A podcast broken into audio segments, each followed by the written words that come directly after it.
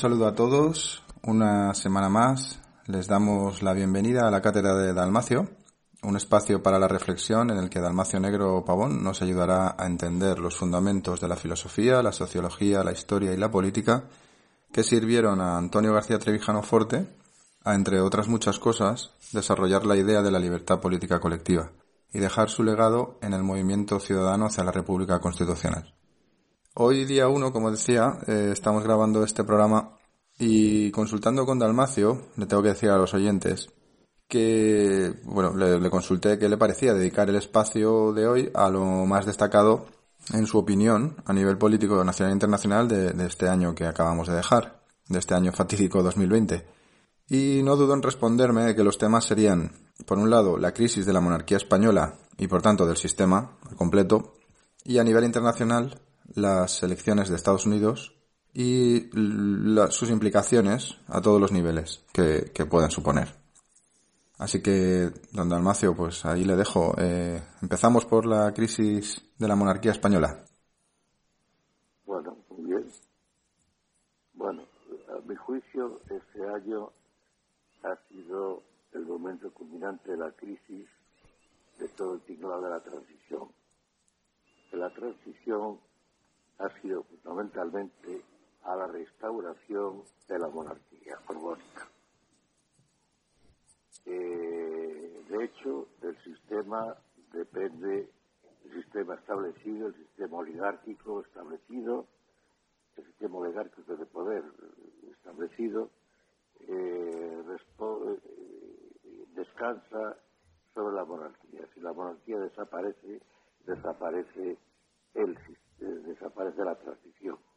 Comenzará otra nueva etapa, no sé cuál será, pero, desaparece la transición.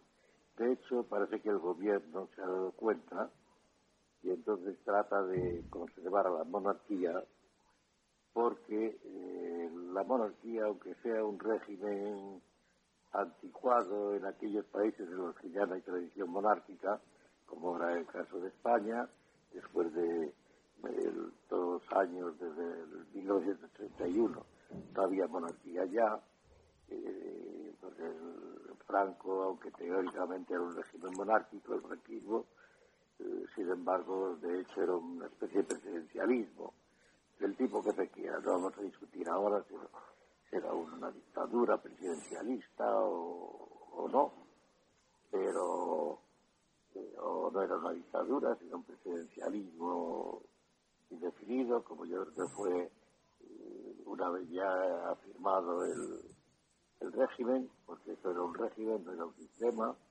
iba a ser un régimen que funcionaba normalmente, se alteró todo con la vuelta a la monarquía y además eh, sin romper con el sistema.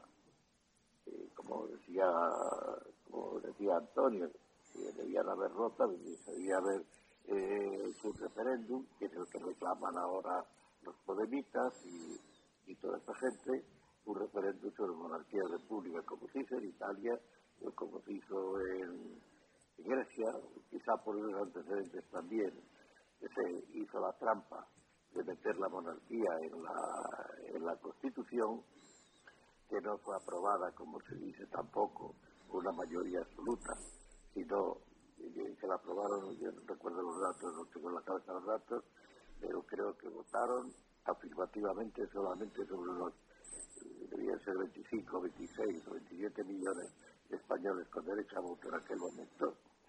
Mm, votaron sí solamente unos 16 millones o 15 millones. Votaron que no, me parece que un millón y pico, dos millones, se abstuvieron eh, 8 o 9 millones, hubo los votos nulos que hay siempre, en fin, eh, fue aprobada apenas un 50% de algo más del 50% de los votantes. En cambio, ahora se dice que se votó abrumadoramente, eh, no es verdad. Y además se introdujo en la Constitución, lo que se votó fue la Constitución en la que se introdujo vergonzantemente la monarquía. Eh, quizá la razón de ello está que todavía todavía viviendo Franco, no recuerdo la fecha exacta, pero debió de ser en el año 69 o 1969 o 70, por ahí, se hizo una encuesta para ver la opinión de los españoles, creo que la hizo fue esa, sobre eh, la monarquía de la República.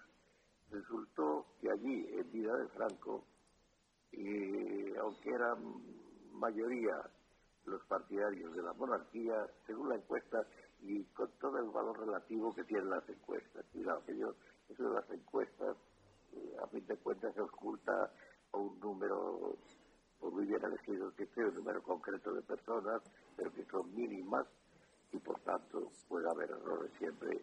Las encuestas nunca son definitivas, diga lo que diga. Bueno, pues allí resultó que la diferencia entre republicanos y monárquicos no recuerdo tampoco, eso creo que se puede localizar en internet seguramente. Eh, porque yo lo he visto en internet. en otros sitios, pero yo no sé ahora cómo se coge, yo me apaño muy mal por eso. Y la diferencia podría ser que un 60% eh, aproximadamente eran partidarios de la monarquía y el 40% eran partidarios de la República. O una cifra aproximada, también había unos cuantos que decían que no sabían, que, que eran diferentes, pero la diferencia había ser aproximadamente esa. En el año 69 o 70 o, quizá antes, 66, no, no recuerdo de verdad. Bueno, el caso es que, según le explicó eh, Suárez, Adolfo Suárez, creo que fue a esta periodista, una periodista, se puede ver también en internet, eh, una periodista, no recuerdo el nombre, muy conocida, pero no recuerdo el nombre, mm. según esto, se había hecho una encuesta antes de aprobar la antes de lanzarse a la Constitución sobre la posibilidad de un referéndum monarquía y república como se dice en Italia, perdió la monarquía, es verdad que fue nada más terminada la guerra mundial, en el año 46 creo. Eh, más recientemente se había hecho en Grecia, perdió la monarquía, también se instauró la república, y ellos, eh, parece ser que Suárez había mandado hacer también una encuesta y resultaba que los partidarios de la monarquía de la república eran más que los de la monarquía. Entonces, pareció más prudente para asegurar la, eh, la restauración, que fue una instauración, restauración, porque los Borbones desde que están aquí de la guerra de la independencia están siendo restaurados continuamente. Cada dos por tres eh, viene el desastre y entonces pues viene una república, la, primero que ya con Fernando se vinieron los liberales que, que querían estar en la tierra liberal que ya pensaron instalar la República, pero no tuvieron tiempo, no se atrevieron y no lo hicieron. Eh, pero luego se restauró otra vez la monarquía absoluta. Eh, la, eh, Isabel II, tuvimos la Primera Guerra Civil, desde tiempos de Enrique IV, desde las comunidades de Castilla, que, que aquello no fue realmente una guerra civil, fue, otra cosa. Y las germanías, aquello fue otra cosa del siglo XVI y XVI. En España no había guerra civil, mientras hubo guerras civiles en toda Europa por unas razones o por otras, en Francia, en Inglaterra, en España no hubo guerra civil. Pero ahí apareció la primera guerra civil, la carlista eh, Isabel II, aparece la Primera República, que fue un caos, porque, como ha pasado en la Segunda también, de que había antimonárquicos, pero en realidad no había republicanos. Nadie sabía muy bien lo que era la república. Hmm. Y no había repúblicos, como diría Antonio. Ya. Había antimonárquicos o gente decepcionada, pero no. Eh, que además la Primera República vino con el apoyo de unas cortes que es mayoritariamente monárquicas, lo que parece que estaban decepcionados, no saben que era un escándalo, bueno. Entonces vino la Primera República, todos sabemos cómo acabó, eh, se restaura otra vez la monarquía, la restaura otro militar. Eh, Cánovas del Castillo no era partidario, parece de que lo restauraron militar, tenía otro procedimiento, tenía votación, etcétera. Después de venir a Madeo de Saboya, eh, por cierto, eh, que es el que sustituye primero a Isabel, el, eh, se instituye la se instituye la, lo que se llama la restauración, que fue otra instauración. Mientras había habido otra dinastía, había habido otra república, fue otra restauración, que se ha dado de llamarlo restauración. La restauración que había fracasado ya prácticamente en 1907, quizá ya es la fecha que se fija por las huelgas y demás, eh, se había, había aparecido ya el socialismo, había aparecido separatismo, habían aparecido, pero en realidad quizá el fracaso fue ya con la pérdida de los restos del imperio, en el 98, el desastre del 98. Pues renqueando como pudo la monarquía o los monárquicos, la monarquía y los monárquicos. Se deshicieron de los políticos más capaces, como eran Antonio Maura, como eran canaleses, los cuales asesinaron, también asesinaron antes a Cánovas. Cánovas era un hombre con cualidades de hombre de Estado, que a mi juicio es criticado, pero yo creo que hizo lo que podía hacer. No podía instaurar, no había eh, una burguesía en España, como la había en Francia, en otros sitios, una clase media, más que burguesía, eh, una clase media en España, como la había en, otros países, hmm. y tuvo que apoyar la monarquía sobre el caciquismo. Creo que no tenía otra solución. Y además para acabar con la guerra civil carlista, que los carlistas seguían amenazando, que había transcurrido antes otra segunda guerra civil. Bueno, hmm. en fin, eh, la monarquía la sostiene el primo de Rivera y como de, será el primo de Rivera, eh, que fue un periodo además de siete años poco valorado, que es cuando se empieza a crear una clase media en España, se empieza a industrializar, se empiezan eh, a poner en marcha, pues no sé, la, la lucha contra el analfabetismo, etcétera es una, fueron siete años, eh, pero fueron siete años bastante fructíferos desde el punto de vista material, pero la dictadura no tenía una idea, no tenía ideas políticas. Totalmente, aunque hubo algún grupo y eso, pero no tenía ideas políticas y fracasó. Que por cierto, hay una carta que circula por ahí, que yo no la he visto, pero se menciona, sin firma de Primo de Rivera de que en el año creo que en el año 25, 1925, en vista de las cortapisas que le estaban poniendo a los monárquicos como siempre, y que querían la monarquía, pero, eh, siempre entorpecían la monarquía. Los monárquicos han sido, eh, yo diría, peores que los reyes. Por no saber lo que querían, bueno, eh, que sea el caciquismo que quería restar restaurarse y demás. Eh, una carta eh, que no llegó a firmar, dirigida, creo que a los eh, capitanes generales de, del ejército, sobre el, el, derrocamiento, sobre la posibilidad de instaurar una república como había ocurrido antes en Portugal. La historia de Portugal ha sido bastante paralela siempre ha sido bastante paralela. Pero, desde esa época, siglo XIX ha sido muy paralela. Y allí el general Carmona, pues había derrocado por fin una monarquía también. No se sabía para dónde iba. Y, había cerrado la república.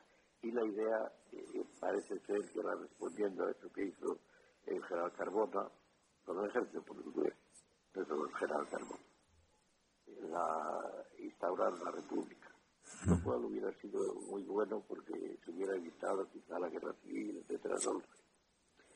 Eh, la carta parece que es autógrafa, según dicen, y parece que es auténtica, pero no llego a firmarla.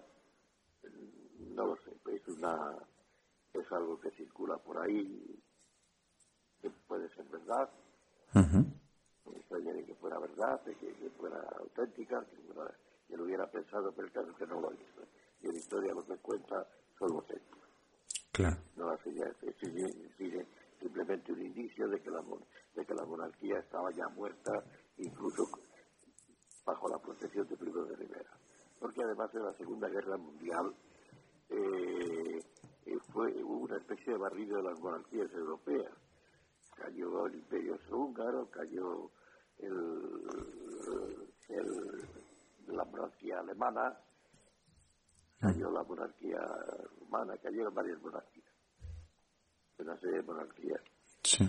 Y bueno, viene la Segunda República, que fue un caos, por una razón también que yo creo que es verdad que dicen algunos autores, y es que otra vez había monárquicos, había antimonárquicos que la trajeron además los monárquicos, los que fueron monárquicos resentidos, los resentidos por el rey. ¿Mm? Pues a Zamora era monárquico, él fue el primer presidente. la, la trajeron los monárquicos en la Segunda República. Pero eran más bien antidinásticos o antimonárquicos o lo que fuera, los republicanos, aquellos no eran auténticos repúblicos, los republicanos que supieran lo que es la república. Claro, es, es, la, es esa, ese concepto de, que la república es la ausencia del rey y, y, en contraposición al rey, ¿no? Es la reaccionaria de forma, mm, no sé. Claro, es que vino la república porque si no hay monarquía tiene que haber o dictadura o república. Mm.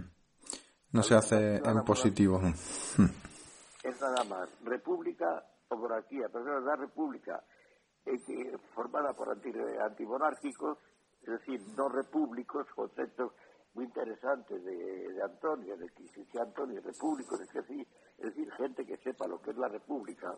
Eso es.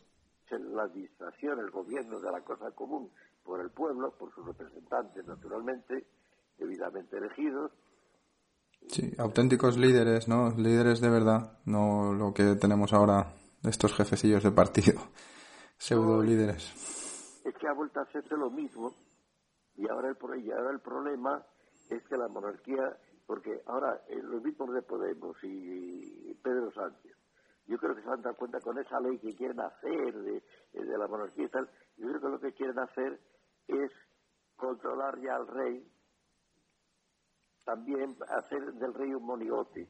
De hecho, ya una monarquía del Frente Popular, lo cual es increíble. bueno, porque además este rey que, podía reaccionar de otra manera. Bueno, este rey fue el, primero que, lo, que, juró esta constitución, porque si no estoy mal informado, eh, Juan Carlos no, no juró esta falsa constitución, en cualquier caso. Juan Carlos no juró la constitución porque fue incluido en la constitución. Claro, fue como metida y, bueno, la, la, la censuró. claro, bueno, es que además hay una cosa en esta eh, pintoresca instauración tardía ya, que también circulan por ahí, son anécdotas. Yo le consulté una personal que tenía, a Antonio, y le dije, ¿a ti qué te parece esto que cuenta fulanito tal? Yo creo que salió en algún no sé si lo hablamos en privado o, fue en algún programa. charlas que teníamos. no recuerdo si salió allí.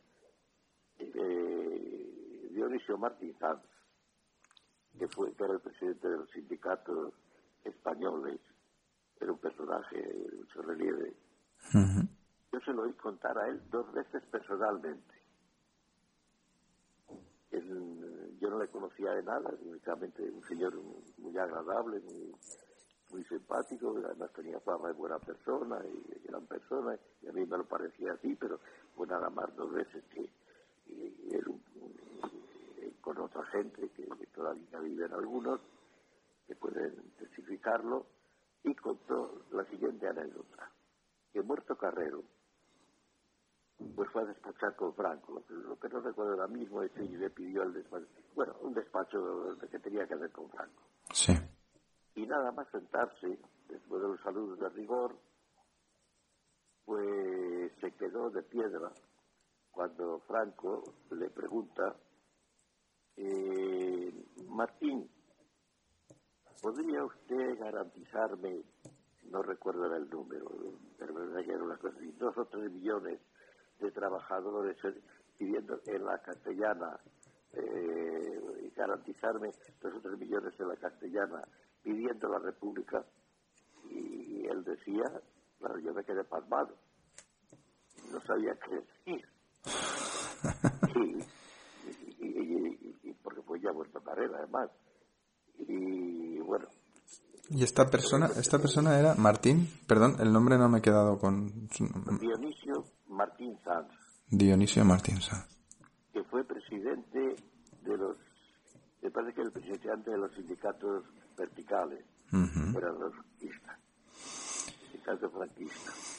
¿Y qué dijo don Antonio cuando le preguntó por esto? ¿Qué le, qué le parecía esta anécdota? Bueno, se lo conté. Y dijo, pues mira, yo no me lo creo, porque yo conozco a, a Dionisio Martín Sanz. Me parece que dijo que él había, en algún pleito particular, privado, mm. que había sido abogado suyo, algo por el estilo.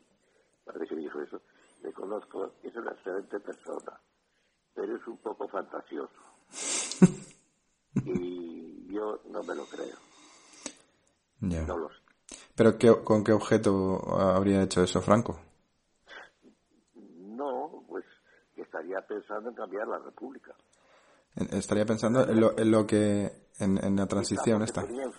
quizá porque tenía informes del príncipe, porque el príncipe había empezado ya a hacer de las suyas y sobre todo aquellos oficios, aquellas eh, con Rumanía, con Ceausescu, contactos con Ceausescu, no sé si con Carrillo, yo ya no me acuerdo bien Bueno, y podía ser, o que se hubiera dado cuenta de que era anacrónico, y que estuviera pensando en, en cambiar, pero claro, Franco tenía ya, eh, pues tenía ya, estaba enfermo, desde ya, ya los años que tenía, estaba todo muy avanzado, porque Carrero, sí, Carrero parece ser que era muy, muy monárquico.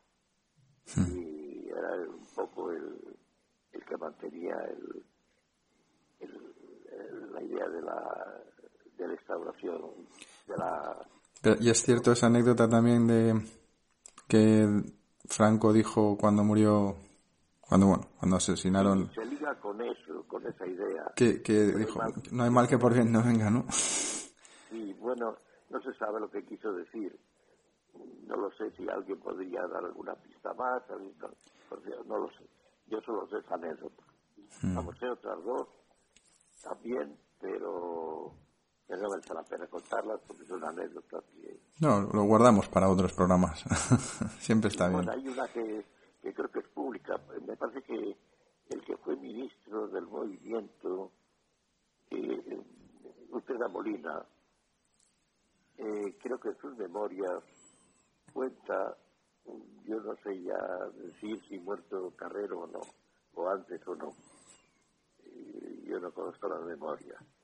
Creo que en sus memorias cuenta que se quedó muy sorprendido que cuando visitó a Franco por alguna razón de despacho o lo que fuera, y él tenía ya mala impresión del príncipe. Hmm. Y entonces le empezó a hablar, decir lo que opinaba. Y una perorata, y, que creo que, y yo digo que no he visto las memorias, pero debe circular por ahí. Es que tenía que ver que lo vea. Y entonces que se quedó un poco sorprendido porque hizo una especie de perorata contra el príncipe y que Franco lo escuchó sin pestañear. Terminó y empezaron a hablar de lo suyo. Pero es otra manera. Y hay otra también, pero está ya... Bueno, no lo sé.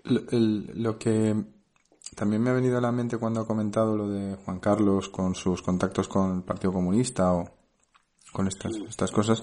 Eh, también recuerdo otra anécdota, o no sé si lo ha contado don Antonio, hablando de de que, le de que el consejo de Juan Carlos eh, con Felipe podía ser que mm, se llevara bien con, con los comunistas o con la izquierda o que esos son los que le mantendrían en el puesto. No sé si eso es así o, o... la teoría de los monárquicos, ¿no?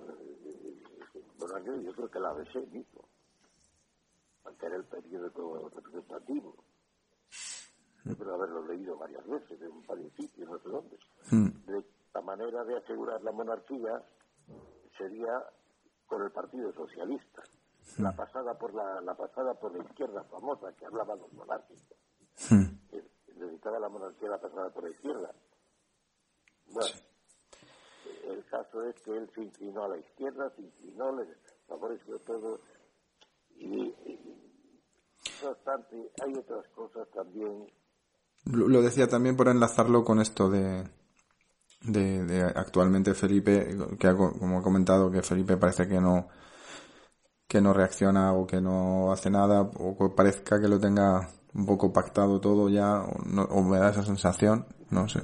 Puede... La impresión de que ahora pues con esa ley pues seguirá ahí y no sé, pero haciendo el juego, porque eh, eh, vamos a ver, el gobierno este no tiene crédito ni en la Unión Burocrática Europea tampoco tiene crédito a pesar de que la Unión Europea sea lo que sea. Hmm. Y entonces pues necesita un respaldo y la monarquía, se quiera o no, pues parece que es una garantía de, no sé, de seriedad, digámoslo así, o de, de que la cosa no, de que esto no es una república bolivariana ni nada por el estilo. Entonces necesitan probablemente la monarquía, aunque solo sea para repartirse como les dé la gana, los 174 mil millones que dice la Unión Europea que va a dar para eh, subsanarlo de la COVID. Sí, en relaciones públicas a lo mejor es un poco lo que se convierte en la figura del, del rey, en, en, altas esferas, digamos. Sí, bueno, hay un antecedente muy remoto, a mí se me ocurrió un antecedente muy remoto, que es cómo se instauraron los merovingios de Bravia. Con aquellos reyes que, que sustituyeron a otros reyes no perdón por la palabra, pero que les llamaban en la historia se les menciona como los reyes imbéciles, que eran tan torpes que se dejaban manipular por los eh, mayordomos del palacio, etcétera, que llegó un momento ya en que el Pipino, el, el padre Carlomagno, pues ya eh, se instituyó él como prácticamente como instituyó como el monarca. No sé si es algo así, a lo que se va, porque es todo tan disparatado que, además es disparatado todo, no es que sea solo eh, que esté bien o malo, es que es disparatado todo. Sí, hemos, hemos, como ha dicho al principio, ¿no? Hemos llegado al culmen de, de la crisis de la transición, ¿no? Esto ya está degenerado tanto. Claro, lo que pasa es que eh, la crisis completa, porque ya eh, la monarquía es la garantía. Si la monarquía no hubiera prosperado ni Felipe González, bueno, no hubiera empezado ni Adolfo Suárez siquiera. No sé cómo hubiera sido, que ahí ha sido decisiva la muerte de Carrero, que es un misterio. Y organizó esa, esa asesinato. Sí, nuestra historia está llena de magnicidios. no se sabe, bueno, tampoco hay que pensar mucho en conspiraciones, puede ser simplemente ETA que quería cargarse, yo que podía cargarse Carrero y se lo cargó, a lo mejor simplemente eso. Sí, pero a 100 metros de la embajada de Estados Unidos con una entrevista 24 horas antes con Kissinger. Sí, se ha dicho eso, pero no sé, pues, es que en la historia, la historia es, decía Ortega, que la historia es muy, es muy divertida, es divertida porque es muy diversa. Y es divertida porque la historia a veces hay episodios mínimos que parecen ridículos y significantes. Cambian todo. Bueno, a lo mejor una trayectoria, cambian muchas cosas. Y esto es posible que estando a cuatro pasos de la embajada norteamericana, pues no se enterasen los norteamericanos. Porque tampoco entiendo yo, lo que nunca he entendido yo, es que interés podían tener los norteamericanos, dicen que por las bases y demás, pero no creo yo. Porque Carrero era un hombre pues, serio y una cosa es que negociase. Bueno, se apunta que Carrero quería una España fuerte, una España con, con el arma nuclear, eh, entre otras cosas. Quería también, pues eso, las centrales nucleares que se desmantelaron poco después, ¿no? Y toda la carrera nuclear española se desmanteló. Sí, bueno, pero sea eso, sea lo que fuere, eso no tenía por qué molestar a los norteamericanos, porque sabía, estábamos en medio de la Guerra Fría. Hmm. Y si había un país anticomunista, entonces en Europa era España. Hmm. O sea que a los norteamericanos Yo no sé qué, por qué les podía molestar Carrero. Quizá el príncipe ya se había vendido bien. Yo no lo entiendo. Eh, Juan Carlos eh, también se vendió bien a, a Estados Unidos y... Sí, bueno, pero... Eh, solo por ver los, la trayectoria que hizo después, ¿no? Con el Sáhara, con, o, con, o, con, o, con, o con la trayectoria que llevó políticamente. Que... Eso viene después. Y yo lo de Carrero, eso de que los norteamericanos, a mí eso me parece que no, no por lo menos no había ninguna lógica ahí. Uh -huh. Uh -huh. Y que Norteamérica tuviera interés en deshacerse de Carrero. Igual que, que, que tuviera interés, igual que se ha dicho que, que la ETA que fue promovida por la CIA. O simplemente dejar que ocurriera, no que no le importaba. Por. ¿Qué interés podía tener Norteamérica en promover un conflicto aquí en España que era eh, que España es que España era el bastión en los cálculos políticos estaba en que Rusia, la Unión Soviética, esto me lo contó a mí, vamos, a mí y a otros cuatro que estábamos con él, este, como se llamaba, un señor que era una de las agencias, pues las, la CIA y los norteamericanos trabajaban mucho con agencias. Una agencia que dirigía, ¿cómo se llama este hombre que, era un gigante que luego me mandaba cuando ya empezó a funcionar, me mandaban a mí cosas, me mandaron un, por ejemplo, en el año, debió ser el año 2003, 2004, 2005, un informe de la CIA en que pronosticaba para Europa por una serie de razones que yo veo que se están dando, el cálculo ese pronosticaba eh, a partir de los años 20 que para sostener la situación, en, sostenerse en Europa, eh, tendrían que ponerse dictaduras. Bueno, yo eso lo tengo muy presente, porque los, los datos que ellos daban, la crisis de la seguridad social, el Islam, etcétera, etcétera, todo esto, esos datos que daban en aquel, en un informe que, porque él nos reunía a nosotros, porque a mí me llamaron de la embajada norteamericana. Uh -huh. Y si quería ir, que venía eh, Paul Nietzsche, se llamaba Paul, Paul, Paul, Paul Nietzsche, Nietzsche, N-I-T-Z-E, Paul Nietzsche, eh, que era de origen alemán, un gigante, medía más de dos metros. Y además de la casualidad que sabía, según él, 19 idiomas, podía manejar, pero no el español. Cosa okay. curiosa. Bueno. ¿Y estaba en la embajada norteamericana en España? ¿Perdón? El, el, este hombre le contactaba a usted y estaba en la embajada norteamericana en España. Venía de paso, es que ellos van de paso, que venía de paso, que quería, a mí me dijeron que quería eh, eh, oír opiniones de, de, españoles.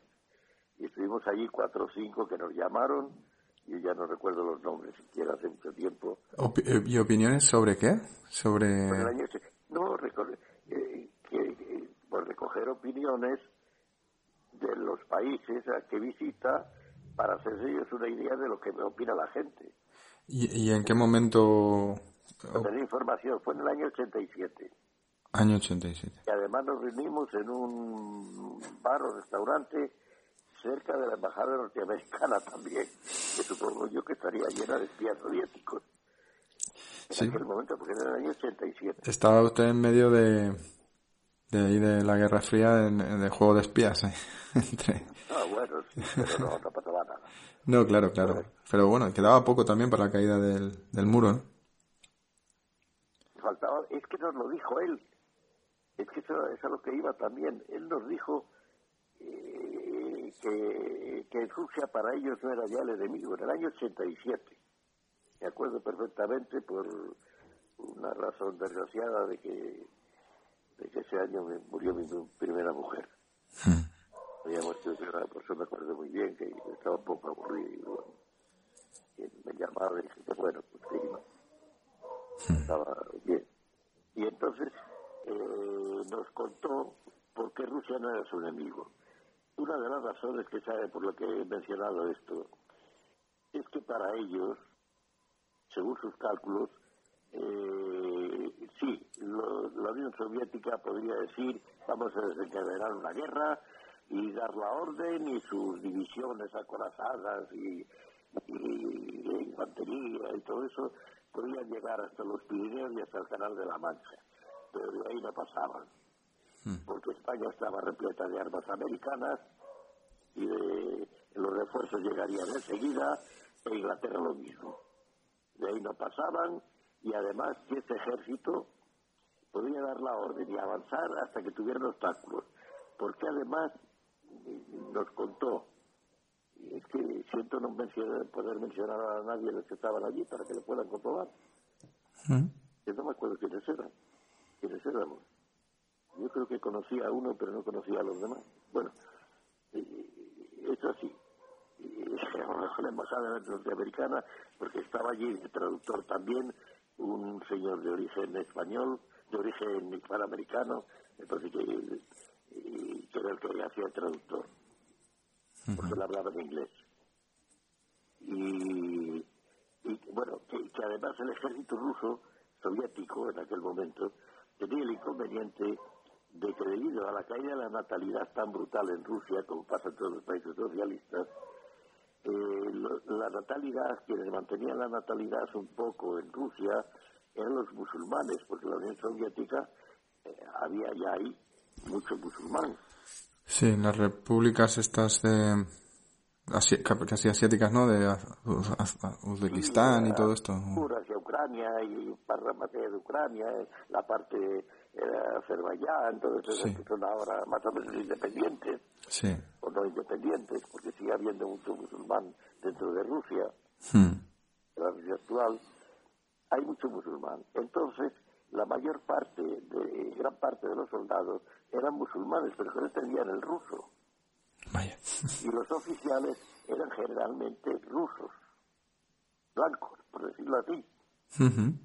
Mientras que y los, los oficiales, los suboficiales, eso ya había también musulmanes. Eso no sé qué era la población más educada, la menos educada, no sé.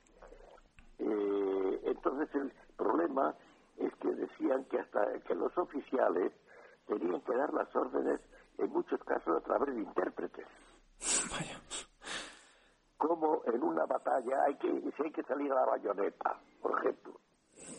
Hombre, en aquel momento ya la guerra de bayonetas, en fin, por poner un ejemplo, si hay que salir al asalto a la bayoneta, pues el oficial que le diga que tiene que ser una cosa inmediata, el, el oficial le va a decir, oye tú, traduce que hay que salir a la bayoneta. sí, no, no es viable, ¿no? O sea, que estaba, eran conscientes en Estados Unidos que, que la Unión Europea, digo, perdón, he tenido un lapsus un poco interesado. la Unión Europea, la Unión Soviética. era, era, era... que era chatarra, que la industria militar que era buena, el resto era chatarra todo, como se vio después, empezando por la atómica. Sí. Era chatarra que, sí, tenían, eh, que había habido no sé cuántas, que calculaban que había habido explosiones nucleares en Siberia bastante graves, que había resultado más las pruebas, es que no sabía, eh, bueno, nos contó todo eso y otra serie de datos que, que, luego se confirmaron. Yo cuando vi que se desmoronaba los hechos, dije, pero esto es lo que nos ha contado literalmente este hombre. Ya. E insistió en que el problema para ellos en el año 2000 era el Islam. Bueno, quiero decir con eso que yo no entiendo cómo es posible que al mismo tiempo quisieran asesinar a Carrero Blanco. Porque a lo mejor querían instaurar la monarquía que tenemos ahora, esta monarquía de cartón piedra. No, tampoco, no, no. Ellos lo que querían aquí era un régimen fuerte. Sí.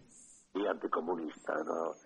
No, precisamente por eso, porque ya, ya no era un enemigo. Eh, le digo yo, eh, estoy siguiendo, la, siguiendo el argumento. Si, si se cae el enemigo, se te cae, digamos, el interés en España como el bastión, porque sí que es verdad que era el bastión, incluso en esto de que se llamaba los ejércitos Stay Behind, ¿no? que se llamaba de Gladio, que estaban en todos los países menos España, porque España era todo un ejército Stay Behind, digamos, era, era, era un bastión. Sí, pero hay que ver simplemente la geopolítica. España es la clave para el Mediterráneo. Ya, eso también. Suponiendo que el peligro fuera el Islam. Hmm. Suponiendo, es la clave, España sigue siendo una de las claves. Hmm. Como portaaviones, si se quiere decir. Como portaaviones, sí. Sí, sí. Para que nos entendamos. Sí, sí. Que sí, han acudido a Marruecos y nos han hecho la faena Trump hmm. debido al gobierno que hay. Porque este gobierno, si deriva un a un régimen bolivariano, va a procurar eliminar las bases que tiene Norteamérica aquí.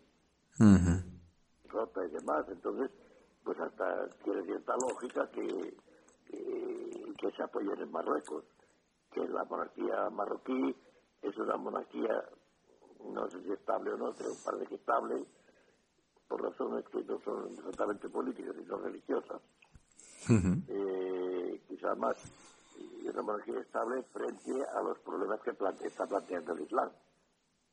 O sea que yo en parte lo entiendo, el, si aquí hubiera otro sistema normal, pero como el sistema español es que es anormal desde que empezó la transición, es todo anormal. Sí, pero es muy manipulable, ¿no? Es un sistema muy fácil de manipular. O sea, teniendo a dos, tres personas importantes que oligarcas controlados. Pues pues ahora dicen que lo manipula solos. Puede ser, no me extrañaría. Pero eh, es, que, es que es muy endeble todo esto es todo endeble y que se mantiene por inercia, hmm. por intereses de las potencias extranjeras, porque el pueblo ha sido engañado con la propaganda, con todo eso, y, realmente no tiene mucho sentido. Sí, sí, vamos un poco a la deriva y al, al albur de lo que decidan otros. Eh, una potencia estira por un lado, otra potencia estira por otro, y nosotros a, verlas venir un poco, ¿no? claro, no, y además es, es curiosamente, en otro orden de cosas, es curiosamente el régimen, el sistema, la monarquía, porque es una monarquía, guste no es una monarquía, es guste o no es monarquía, es la monarquía más antiespañola que ha existido, porque Fernando VII mm. perdió, eran otras circunstancias, perdió, se perdieron las provincias, que eran provincias, no colonias americanas, dio eh, el, imperio prácticamente, luego quedaron los residuos, pero no, no vendió España, no, no quería desunir España, ni mucho menos, ni quería hundir la nación. No se le ocurrió, aunque luego los liberales estuvieran de acuerdo, porque era un régimen absoluto, tal, bueno, eh, de acuerdo. Hmm. Pero es que esto es una monarquía antinacional, cosa que es increíble. Y además las monarquías son las que han hecho las naciones, en toda Europa. Las naciones son existen por sí mismas como naciones históricas, como decía Antonio, pero políticamente las que han organizado las naciones han sido las monarquías.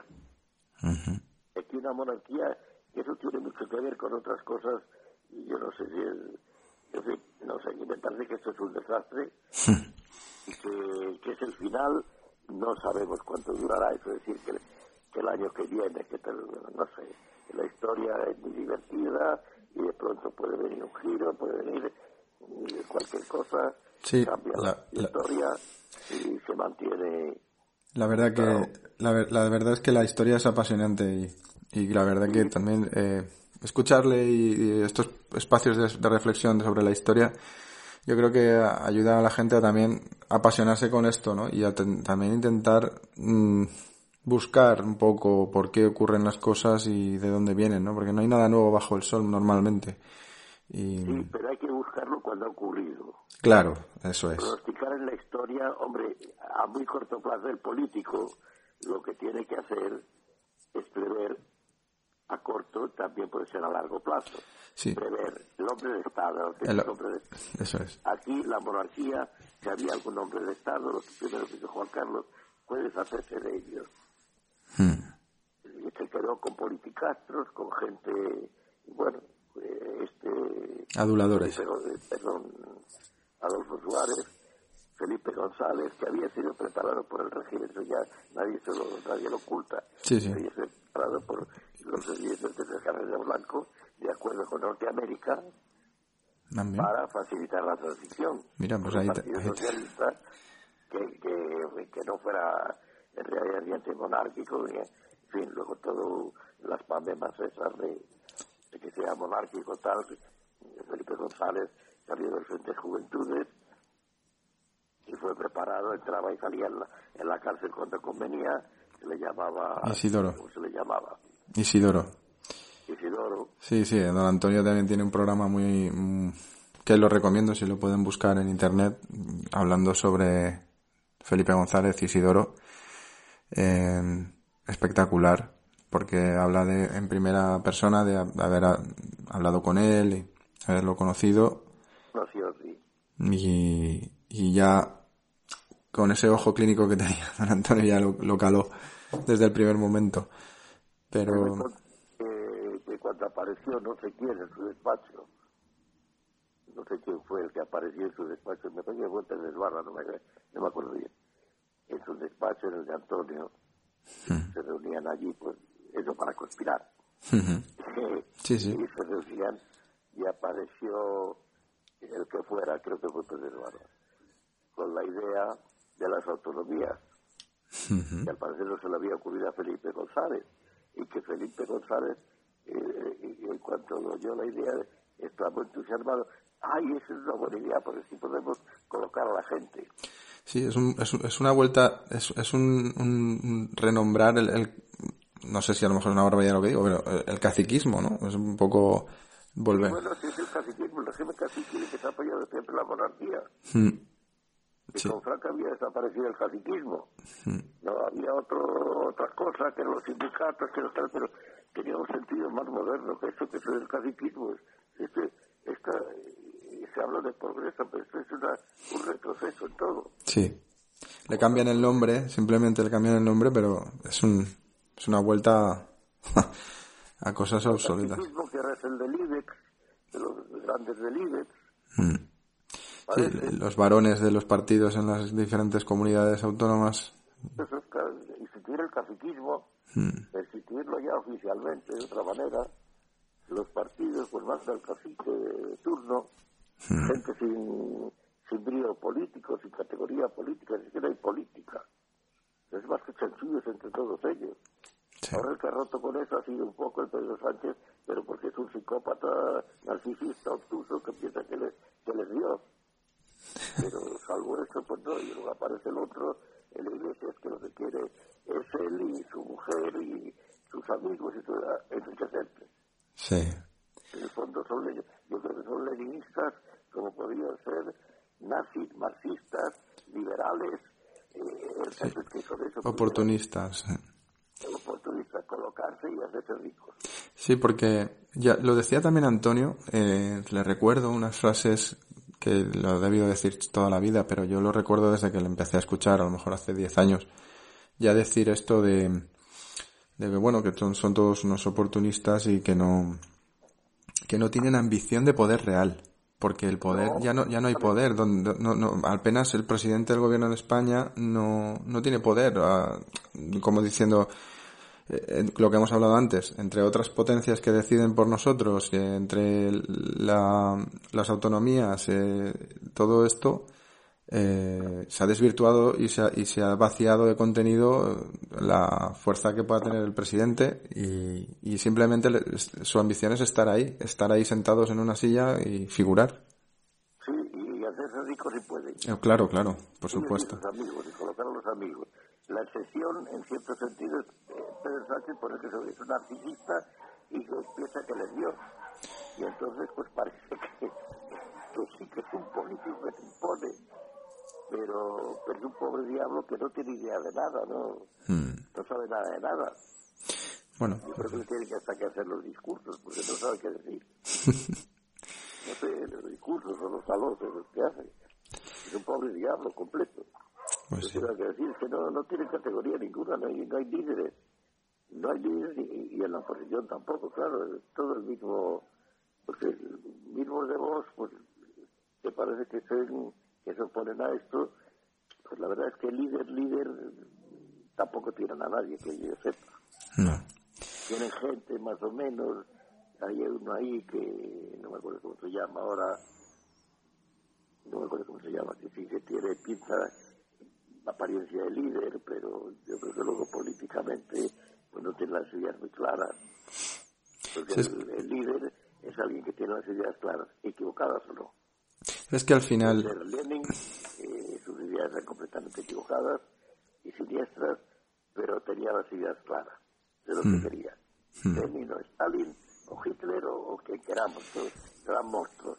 Pero tienen las ideas claras. Es, es que yo creo que el, el sistema tal y como está montado, cuando participas en él, cuando te integras en él, eh, te, au- aunque entres con ideas aparentemente que puedas tener claras o cuatro ideas básicas que identifique para identificar a, las personas contigo, eh, luego empiezas a hacer cálculos. Es que empiezas, cuando empiezas a tener masa que te apoya y quieres aglutinar más masa, empiezas a hacer cálculos. Y entonces es cuando ya tienes que tomar la decisión de o sigo adelante en este sistema putrefacto y me, y me, y me incluyo dentro de esta putrefacción para poder medrar, o si sigo con mis cuatro ideales básicos y tal, siempre estaré condenado a tener una masa social estable, pero no, que no aumenta. Siempre también decía Antonio esto, ¿no? Cuando se hace un partido de masas, ya no, se hace extremista ni nada, se, hace, se va yendo hacia el centro, que le llaman esto del centro, que es a la nada, cada vez más a la nada, cada vez más al oportunismo, ¿no? Ah, claro, porque todo partido revolucionario, cuando se instala en el poder, lo primero que quiere, que quiere es instalarse y estar lo más cómodo en el poder. Claro. Claro, que ahí vienen todas las corruptelas luego. Pero es que en España es que no hay eso, no hay- se dan todos los líderes que quieren, pero no hay ni un Lenin con ideas claras de lo que se quiere. Ya no. Esa es esa cosa eh, penosa que no que no y ya digo que el otro partido que parece ese partido que parece que quiere ser nacional que es lo que no hay partidos nacionales pues tampoco parece que tenga las ideas claras. Y quizá porque no tiene líderes líderes es que tiene y pero aquí las mismas masas aquí en España que son cuando sale ahí las masas del PSOE y tal que son paniaguados todos la clientela que con, con los subsidios, con las subvenciones, con todo eso. Es un poco el, el caciquismo moderno que estamos viviendo es el voto cautivo también, ¿no? De- Claro, claro, es que eh, son que siguen al cacique, que les da de comer, o que, Sí. es que son, son es todo, estos es que no hay nada. Y, y bueno, La política europea adolece también bastante de eso en todos los países europeos, pero no es como aquí en España, que aquí no hay nada. Que no hay nada y, y yo lo que veo es que parece que todos quieren defender la monarquía a toda costa. no, quieren, quieren defender este sistema, ¿no? Claro. Quieren defender el- este sistema en el que viven eh, también. Ah, sin quererlo. De Podemos se basó en que se presentó como antisistema. En eso lo hicieron muy bien. Quizá no sabían dónde iban. Lo hicieron muy bien, pero en cuanto eh, se han, conseguido instalarse en el sistema, se han convertido en parte de la casta.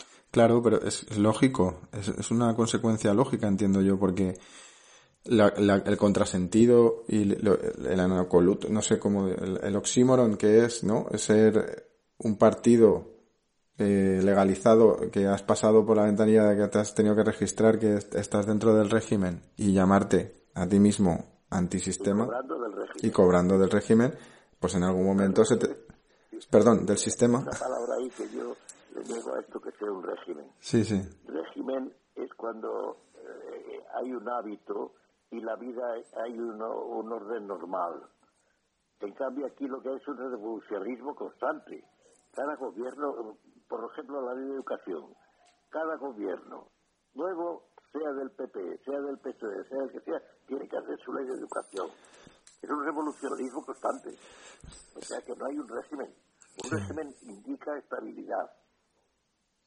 Puede ser el régimen soviético, me da lo mismo. En Rusia había un régimen soviético porque había estabilidad durante mucho tiempo hasta que empezó ya a de las manos. Pero, eh, pero esto no es ni siquiera un régimen, es un significador de su sistema de poder nada más. Pu- puede que sea un sistema de autodestrucción, que como también vaticinó Antonio, en algún momento va a caer, eh, se va por, por, por autodestrucción, digamos. Lo que hay que hacer, lo que hay que pensar es lo que venga después. Pues eso, que ahora mismo llega el momento, y eso es, bueno, es una lástima por muchas razones, y eso es una barbaridad lo que voy a decir, es una lástima que Antonio no haya vivido para ver lo que está ocurriendo. sí, no, eh, eso estoy de acuerdo. Sí, sí. es una lástima que se haya muerto. Le echamos mucho de menos, sí. Yo no deseo la muerte a nadie, y menos a, a Antonio, pero es una pena en ese sentido de que no haya podido ver eh, con su claridad de, ideas lo que está ocurriendo, porque en parte es lo que él pronosticaba. Sí, sí. Pero ya decir algunas cosas eh, todavía más, más claras, pero yo creo que el problema que hay hoy es ese que, para recoger el vacío el que, está marchando el país, porque una república bolivariana aquí o una monarquía bolivariana, pues yo no creo que se sostenga fácilmente. Tenemos el problema que se ha planteado muy serio de Marruecos. Que en Marruecos, si se ve el sultán en, en, peligro, pues puede arremeter contra España. Mm. Creo que no hay ni ejército siquiera. Y antes el ejército español era superior al, al marroquí, pero ahora me parece que ya lo han descuidado, que ya ni la marina, ni la aviación, ni, me parece, no sé, eh, por lo que por lo que leo, no, no estoy demasiado al tanto. Pero es que ya ni eso, un conflicto, no sé, si se sublevan los catalanes, que, no se sublevan porque se pierden, eh, si se sublevan los catalanes, bueno, hmm. ojalá se sublevaran. No, otra cosa que también decía Antonio es que no tienen valor para eso. Pero bueno. No tiene valor para pero no, pero no, tampoco hay que hablar con propiedad, tampoco son los catalanes, sino Más pierden, son... sus sueldos, sus ingresos. Claro, son los políticos que están ahora al, cargo de la Generalitat. Claro. O sea, es que utilizan el separatismo para, para seguir chupando del bote. Hmm. Es que es lo que hay en España, es, eh, es casi lo único. Es, es cobardía, es, eh, es que son, es que son todo, todo lo todos los pecados capitales tienen estos políticos. No, se salvan de, ninguno. Eh. Salvan de ninguno, nada. Es que eh, pasa en toda Europa ¿eh? y en todo el mundo occidental está pasando que las clases dirigentes están, eso forma parte de una crisis de otro tipo que que donde se ve en Norteamérica, que no hemos hablado nada de Norteamérica. No, no, yo lo estaba pensando, creo que mejor lo vamos a dejar para el siguiente programa, la, parte de Norteamérica, sí. Vamos a cerrar con esto. Hmm. Y así nos enteramos ya de lo que ha ocurrido, porque el día 6... Eso es, eso es. Ha, pensado igual que yo. que yo sospecho que ahí está corriendo sobornos por parte de los demócratas. A mansalva. Para que los republicanos falle. Si no, sale Trump. Sí, sí, va, va, va, a estar muy interesante, como usted decía, que la historia tiene sus, sus entresijos y este va a ser uno de ellos eh, clave, yo creo que a nivel mundial. Pero lo vamos a dejar ahí para que los oyentes se queden con las ganas de la semana que viene, sabiendo ya todo lo que ha podido ocurrir, analicemos con, con, con, con, la extensión que hemos hecho, que es un programa que casi de una hora. Eh, podamos eh, analizar ese, ese, tema también. Hemos analizado el, lo de la monarquía, yo creo que muy bien, hemos repasado muchos momentos de la historia y, y el, el, crisis del sistema en general en España y, y ha quedado yo creo que, que, que, muy bien. Pues nada, don Dalmacio, como siempre un, un gran placer. Eh, y quedamos emplazados para la semana que viene. Esperemos que los Reyes nos traigan algo interesante a nivel histórico ese día 6. Yo creo que no. Yo creo que seguirá todo igual, que no. Bueno, pues yo creo que pase lo que pase, eh, va, a haber un antes y un después. Eh, pase lo que pase. Mire, hay una ley que es inexorable. Es una de las leyes históricas que son muy pocas inexorables que es la que llamaba Polibio la ley de la anaciclosis. Todo tiende a degenerar. No hay ningún, lo repetía luego Hegel a su manera y, se ha repetido muchas veces. No hay régimen, régimen que sea eterno, ni sistema que sea eterno. Todo, igual que las personas nos morimos, todo tiende a morir. Y este está muriendo. Ahora, la agonía puede ser muy lenta. Sí. Es otra cosa. Pues me parece muy buen colofón para, el programa. muy, muy alentador porque eh, las vamos a pagar todo. bueno. Bueno, pues nada, hemos empezado bien el año. Bueno, muchas gracias. Un abrazo. Un abrazo.